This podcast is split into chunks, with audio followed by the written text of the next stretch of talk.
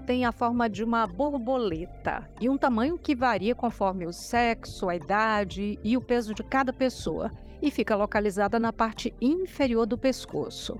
A gente nem se dá conta, mas ela é fundamental para que o organismo como um todo funcione direitinho. Coração, cérebro e outros órgãos vitais trabalham adequadamente se os hormônios produzidos por ela forem liberados nas quantidades necessárias para regular o nosso metabolismo.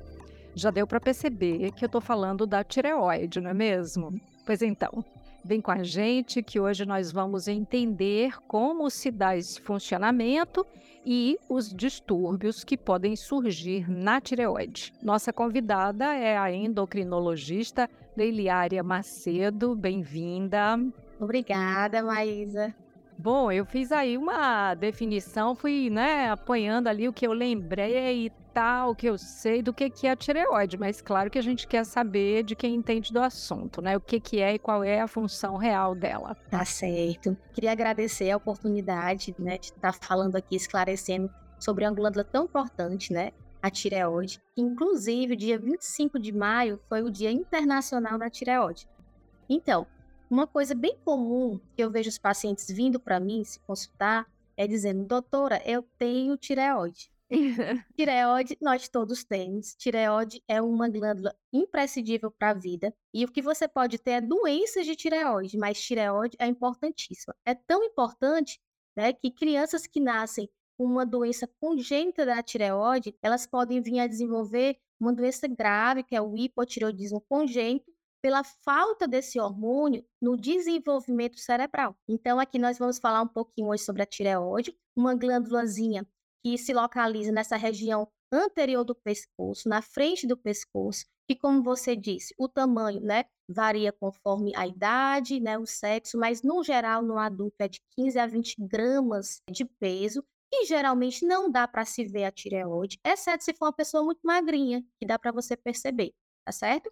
É, e que ela é responsável por produzir os hormônios tiroidianos, que nós temos principalmente dois, que é o T3, que é o triiodotironina, e o T4, que são hormônios importantíssimos no controle né, do nosso metabolismo, do nosso crescimento e do nosso desenvolvimento. Ela é tão importante, né, como a senhora falou, e a gente nem percebe, quer dizer, se ela está funcionando direitinho, aí você não vai perceber mesmo, né? Só percebe quando alguma coisa sai do eixo, né? Quando o funcionamento não está adequado. Você já deu até uma pista, né?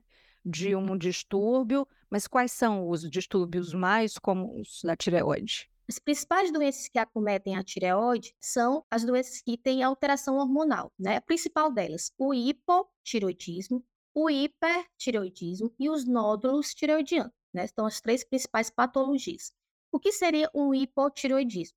Como o nome está dizendo, hipo, uma produção pouca de hormônio tireoidiano. Como nós temos pouco hormônio, a falta desse hormônio vai levar a alguns sintomas, que os mais comuns são uma sonolência, uma fadiga, que é aquela fraqueza, pode ter uma intolerância ao frio, pode ter alterações menstruais, inclusive pode ter até infertilidade devido a uma deficiência do hormônio tiroidiano. E pode, inclusive, alterar é, exames, como pode levar a um aumento do colesterol ruim. Já o hipertiroidismo né, seria o aumento da produção desse hormônio. Quando nós aumentamos o hormônio da tireoide, todo o nosso metabolismo aumenta. Então, o que pode acontecer? Nós podemos ter palpitação, que é assim, o coração batendo mais rápido, que justamente ele está batendo com uma velocidade maior. Podemos ter perda de peso, inclusive até comendo mais. Estou comendo mais, mas estou perdendo peso tremor, irritabilidade, também alterações menstruais, ou até ficar sem menstruar, queda de cabelo, unha quebradiça, né? dificuldade para dormir. É meio que um pouquinho o contrário do hipotiroidismo. Mas sendo que esses sintomas, apesar de ser clássicos, muitas vezes né, tem pessoas que têm e não são todos iguais. E já os nódulos são formações como o nome está dizendo, são nódulos que podem ser benignos ou malignos. A maioria, 90% já, né, assim, é, é uma, uma, boa notícia aí para vocês, 90% são benignos, apenas 5 a 10% são malignos. E que, na verdade, eles não causam sintomas. Quem causa sintomas são as alterações hormonais. O grande problema do nódulo é que eles podem ser câncer.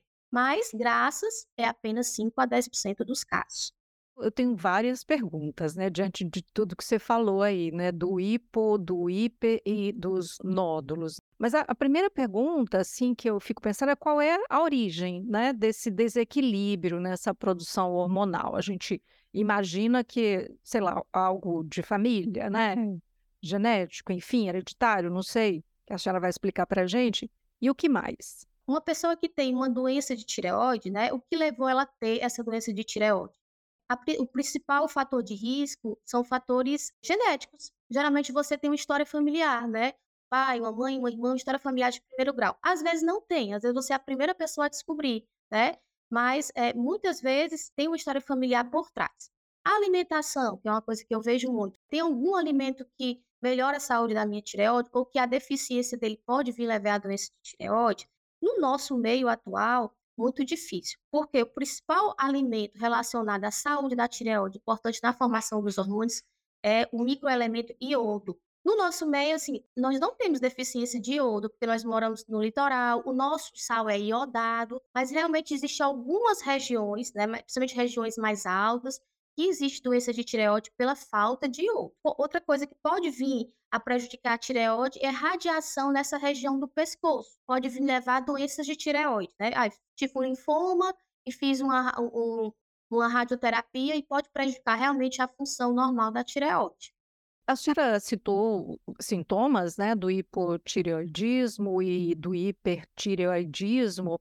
Algumas, alguns desses, né, a pessoa pode sentir tendo outra coisa, ou alguns ela vai sentir e ela vai levando, vai levando. Então, o que que desperta a atenção de fato para que a pessoa, opa, alguma coisa está errado aí, né? Ou para que ela não demore demais a procurar um diagnóstico. No caso do hipotireoidismo, né? É muito comum as pessoas procurarem quando está com aqueles sintomas de estou ganhando peso, estou com fadiga, sonolência, queda de cabelo, que são sintomas clássicos, né? Mas, infelizmente, não tem um sintoma específico. Estou com esse sintoma, é da tireoide. Uhum. E muitas vezes você acaba descobrindo doenças da tireoide em exames de rotina. Por isso que é muito importante o check-up. Check-ups que envolvem os hormônios da tireoide que é o TSH, e o T4 livre, que você avalia eles através de um exame de sangue simples, tá certo? Já em relação ao hipertiroidismo, já tem um sintoma mais clássico. São pacientes que estão perdendo muito peso, né? Inclusive aquele que eu te falei, perdendo peso e comendo até mais. Já no hipotireoidismo é uma coisa mais arrastada, mais demorada, né? Muitos pacientes que descobrem o hipotireoidismo, na verdade, são pacientes que estavam fazendo check-up de rotina e descobrem. O hipertireoidismo é mais clássico a perda de peso, a irritabilidade. E um sintoma bem clássico do hipertiroidismo é aquela exoftalmia, que é aquele olhinho mais para fora, que é bem típico do hipertireoidismo. Tem uma questão do hipertireoidismo que eu conheço, né? Eh, quem tem esse distúrbio, que é, é o que está relacionado à saúde cardíaca, que é também pode chegar num estágio bem preocupante, né? Exatamente. O, os hormônios tiroidianos, como eles aumentam o metabolismo, eles aumentam a frequência cardíaca. Então, eles podem levar a arritmia, pode levar até um grau de insuficiência cardíaca, né, por excesso de hormônios é, tiroidianos. Entendi. Então, a gente está aí justamente falando de se chegar a um diagnóstico, né? Eh, você já deu aí umas pistas dos exames, né, que devem ser feitos, mas o que mais? Para eu avaliar uma tireoide de uma forma geral, eu preciso de exame de sangue, onde eu vou pedir né, os dois principais hormônios, TSH, T4 livre, e em algumas situações o T3. E para eu avaliar a minha tireoide, tamanho, forma, se tem nódulos, se tem cisto, que é outra coisa comum, é o ultrassom de tireoide. Outro exame que se usa com bastante frequência quando a gente fala de tireoide é um exame chamado punção por agulha fina de tireoide. Essa punção é feita quando nós temos um nódulo. Qualquer nódulo? Não um nódulo suspeito de malignidade. No geral, o que é um nódulo suspeito? São nódulos maiores do que um centímetro, são nódulos irregulares, são nódulos com uma coisa chamada microcalcificações. Geralmente a gente encaminha esses pacientes para fazer essa punção. Mas já lembrando que nem todo nódulo precisa de punção. Tem autoexame em relação à tireoide? Autoexame em relação à tireoide, como eu te falei, né, a tireoidezinha não é palpável. Eu acho que eh, fala-se isso mais por conta de nódulo, né? Que a pessoa percebe alguma coisa e pá, é como se ela tivesse feito um autoexame, né? Isso, é o que a gente chama de bócio. Ah. O que é um bócio? É um aumento da tireoide. Qualquer aumento da tireoide é um bócio. Pode ser desde um aumento difuso, toda a minha tireoidezinha vai estar aumentada, ou um, um aumento é, local, específico ali, por conta de um, de um nódulo. Nesse caso, a pessoa poderia ver que o pescocinho está aumentado, ou geralmente tem ela, é uma pessoa mais próxima que viu, ó, oh, seu pescoço está aumentado, pode ser tireoide, já vem para a gente, né? E realmente a gente confirma, né, através de ultrassom, através do exame físico. Essa questão do autoexame que você fala, autoexame é a pessoa fazer em si mesma, né? Na verdade, ela vê um volume a mais e vem. Mas durante a consulta do endocrinologista, faz parte da consulta você avaliar uma tireoide, palpar, ver se ela está normal, ver se tem alguma nodulação. E se achar que tem alguma alteração, o endocrinologista pede ultrassom. O bócio surge, no caso, é, pela deficiência na produção dos hormônios, pela, pela produção em excesso? Como é que ele surge? Antes, quando a gente tinha deficiência de iodo, era comum ter uma coisa chamada bócio endêmico, que era um aumento do pescocinho por falta de iodo. Hoje já não, existe mais, né? Já com a nossa suplementação de iodo é, adequada, geralmente é um nódulo mesmo, um nódulo que tem uma história familiar por trás, o crescimento do nódulo. Na maioria das vezes, o nódulo pode ser até vários nódulos ou pode ser um nódulo único. Existe uma doença chamada doença de Graves, que é o tipo mais comum de hipertireoidismo, que ela se caracteriza pela uma tireoide aumentada. Por que, que esse bócio é aumentado? Por que, que essa tireoide está aumentada? Porque ela está trabalhando demais. Ela está produzindo tanto hormônio que ela precisa crescer. E, e quando a pessoa tira a tireoide? Em que situações a gente precisa tirar a tireoide? É indicado tirar a tireoide quando a gente faz, tem um nódulo, a gente faz aquela punção e a punção da maligna ou suspeita de maligna, Dependendo da situação, você pode tirar só uma parte da tireoide, que a gente chama de lobo, ou pode tirar a tireoide inteira.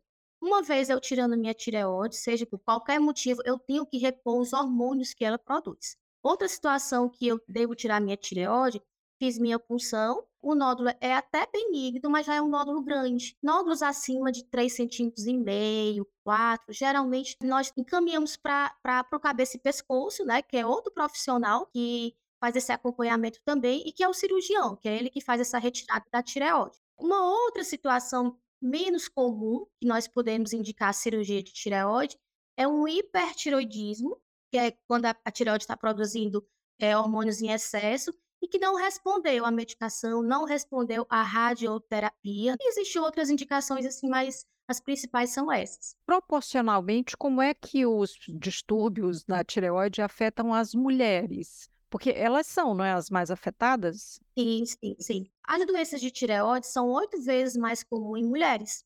É uma doença praticamente de mulher, né? Mas assim, homem também tem. E quando o homem tem doença de tireoide, principalmente nódulo, eles têm um risco maior desse nódulo ser, ser maligno. As doenças de tireoide, um, uma das doenças mais comuns é a doença de Hashimoto, que é a tireoidite de Hashimoto. É uma inflamação autoimune da tireoide, que é muito comum em mulheres, pode também acontecer no pós-parto, mas realmente as doenças de tireoide é mais comum em mulheres. Esse distúrbio, então, aí no, no pós-parto, é o único problema afetar a gestação? Ou qual é a relação entre as duas coisas? Os hormônios tireoidianos é importante desde a, desde a nossa fertilidade. Se a gente tiver deficiência de hormônio, a gente pode ficar infértil se engravidar, pode ter problemas durante é, a gestação, né, com abortos, é, é, com partos prematuros. então, é importantíssimo a gente manter níveis adequados de hormônio tireoidiano antes de engravidar, durante a gravidez e depois, geralmente, o que se faz? A gente avalia,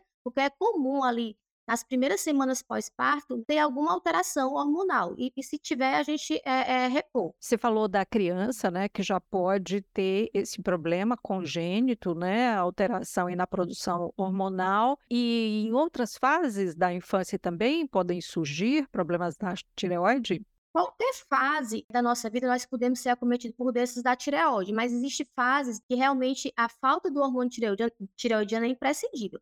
Uma delas, o hipotireoidismo congênito. É uma doença tão importante e que traz um impacto tão é, ruim que atualmente nós já detectamos essa doença através do teste do pezinho, que a criança é, faz ainda durante a maternidade. Então, hoje, o hipotireoidismo congênito praticamente não existe aqui no Brasil. Né? Não vou dizer assim, diminuiu bastante devido a essa conduta do teste do pezinho.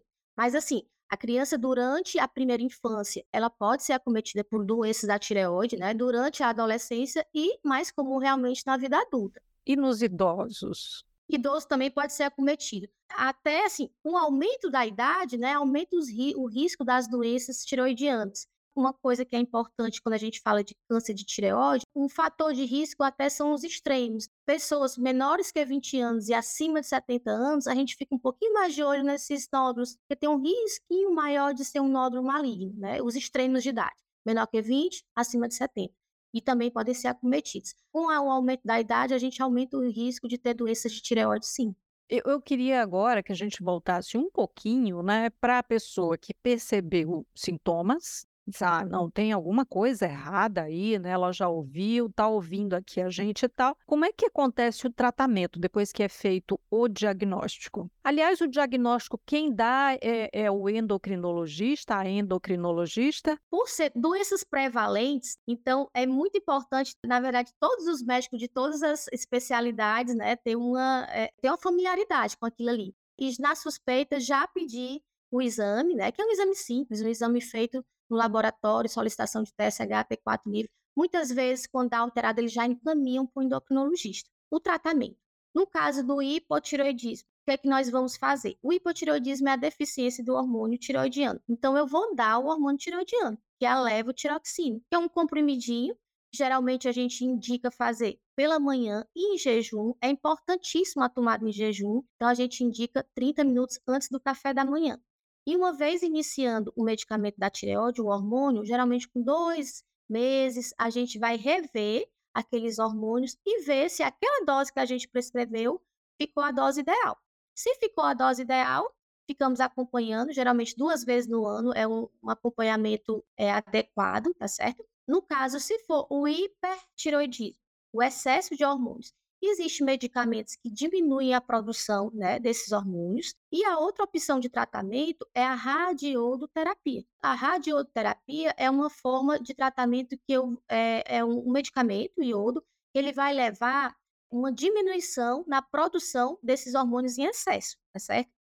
E com isso, muitas vezes, só isso aí já trata. Em relação a nódulos, na verdade, uma coisa bem comum, doutora, eu estou com nódulo, você não passou nenhum remédio? Para nódulos não existe remédio, infelizmente ainda não. E nem retira, ele fica lá. Retira naquela situação de uma suspeita ou já ser câncer na punção, um nódulo, nódulos grandes, dependendo do tamanho do nódulo, nós retiramos também. E em alguns casos, né, de um hipertireoidismo mais grave, também nós indicamos a, a, a retirada da tireoide. Ô, doutora Leliária, tem prevenção é, para esses distúrbios na tireoide? Então, são doenças de origem autoimune, ou seja, são anticorpos que são células que são herdadas e essas células podem, na minha tireoide, causar inflamação e com isso vai vir as doenças de tireoide. Como são doenças genéticas, prevenção não diria o caso, mas a gente, se eu tenho uma história familiar né? Uma mãe que tem doenças de tireoide, eu vou fazer o exame com mais frequência, porque eu posso desenvolver também. No caso, talvez uma prevenção em termos de você fazer um check-up de mais de, de rotina. E quanto à alimentação? A alimentação, o alimento mais importante para a tireoide é o iodo. Só, só, que essa quantidade de iodo é uma quantidade mínima, é microgramas. E no sal, nosso sal que é iodado já é o, o suficiente. Não tem necessidade de suplementar iodo. Uma coisa que eu vejo muito, principalmente em redes sociais, é indicando, vamos usar o Lugol para melhorar a saúde da sua tireoide, para evitar doenças de tireoide. Isso não existe. O Lugol é o iodeto de potássio.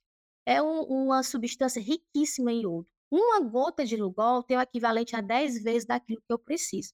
Ou seja, usei o Lugol pensando que eu vou estar fazendo uma, um bem para minha tireoide, para pessoas que têm tendência a ter doença de tireoide, ela vai descompensar. Aquele Lugol, na verdade, pode vir levar a ter doença de tireoide. E outro alimento bem importante é o selênio. Mas o selênio, na dose atual, é normal que nós ingerimos na nossa alimentação. O selênio das, da castanha, das carnes, dos frutos do mar. Mas a deficiência de selênio, ela pode levar também, né, distúrbios de tireoide, mas bem com menos frequência do que a deficiência de iodo, mas nós temos nosso sal iodado aí. É, então é o que a gente sempre repete aqui: equilíbrio, não é? E também não se basear na dieta do outro, no tratamento do outro, porque cada pessoa é um organismo distinto da outra, né?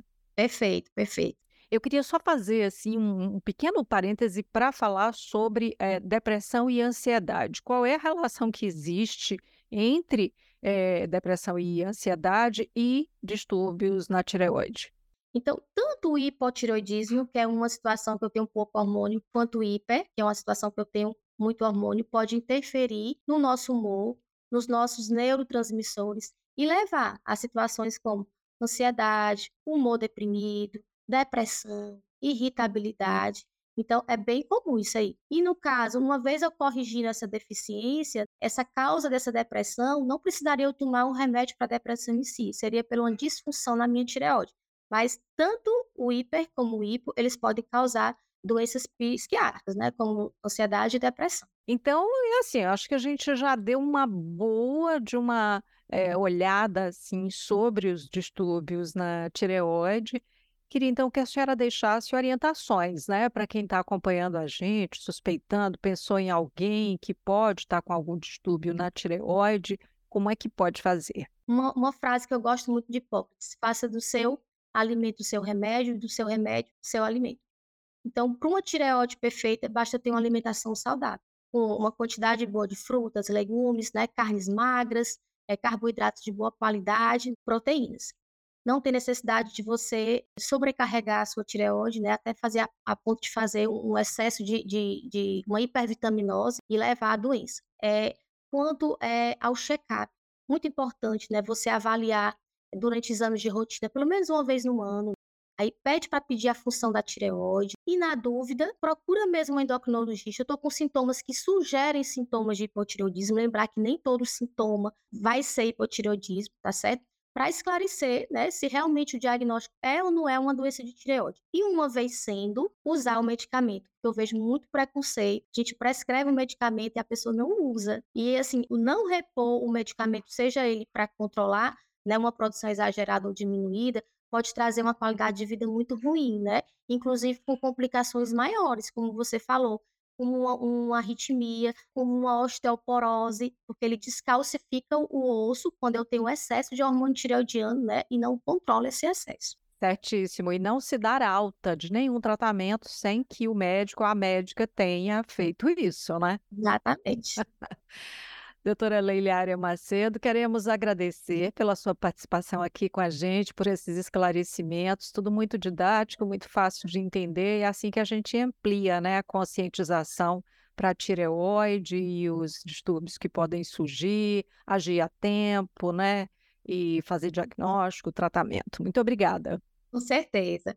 Obrigada, Maísa. Obrigada a todos que estão nos ouvindo agora. E assim nós chegamos ao final do episódio de hoje do Papo Saúde. Eu lembro que foi gravado de forma remota. Você não esquece de seguir a gente na sua plataforma de streaming favorita. Se você está no Spotify, dá cinco estrelinhas para o Papo Saúde. E você pode dizer o que achou desse episódio. Deixa aí a sua resposta, a sua pergunta, a sugestão.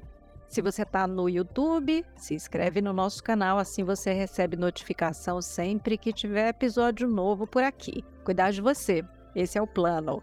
Você pode entrar em contato com a Unimed Ceará pelos perfis oficiais no Instagram e Facebook ou pelo site acessando www.unimedceará.com.br. Esse podcast é desenvolvido pela Leme Digital. Até a próxima. Saúde!